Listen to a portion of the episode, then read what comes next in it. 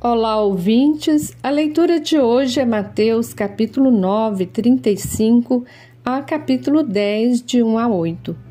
Estamos na primeira semana do Advento, na primeira semana de preparação para receber em nossas vidas o menino Jesus, que é o Evangelho vivo. Portanto, prestemos atenção no que o Evangelho quer nos dizer para iluminar a nossa realidade de hoje. O evangelista diz que Jesus percorreu os povoados da periferia da Galiléia em missão de anunciar o evangelho e instaurar o reino de Deus no meio das pessoas mais vulneráveis da sociedade. Durante a missão, Jesus se compadeceu dessas pessoas, ou seja, sentiu na pele a dor e o sofrimento. Ao ver a multidão, teve compaixão dela, porque estava cansada e abatida como ovelha sem pastor. Jesus então envia seus discípulos a missão de anunciar que o reino dos céus está próximo. E para que o reino se estabeleça, o que os discípulos devem fazer? Jesus vai dizer: Curai os doentes, ressuscitai os mortos, purificai os leprosos, expulsai os demônios. De graça recebestes, de graça deveis dar.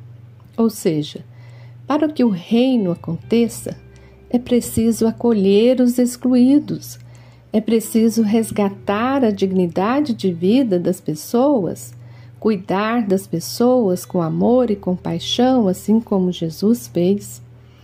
Jesus percebeu que os considerados pastores do seu tempo haviam dispersado e abandonado as suas ovelhas, como já havia sido denunciado pelos profetas.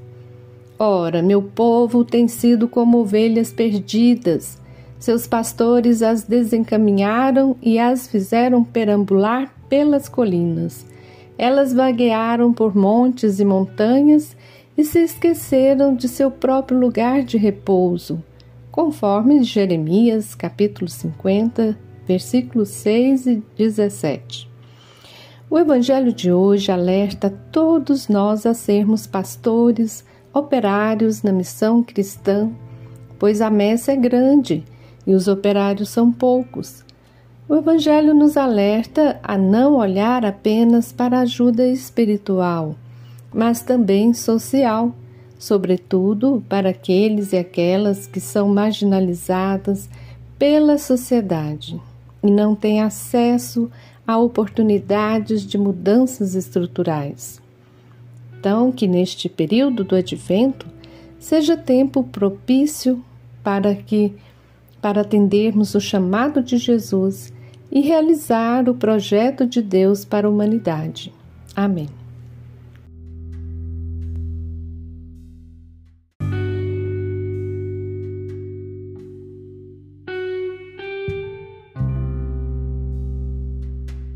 Você ouviu o comentário do Evangelho feito por Simone Furquim Guimarães, do Centro de Estudos Bíblicos do Planalto Central.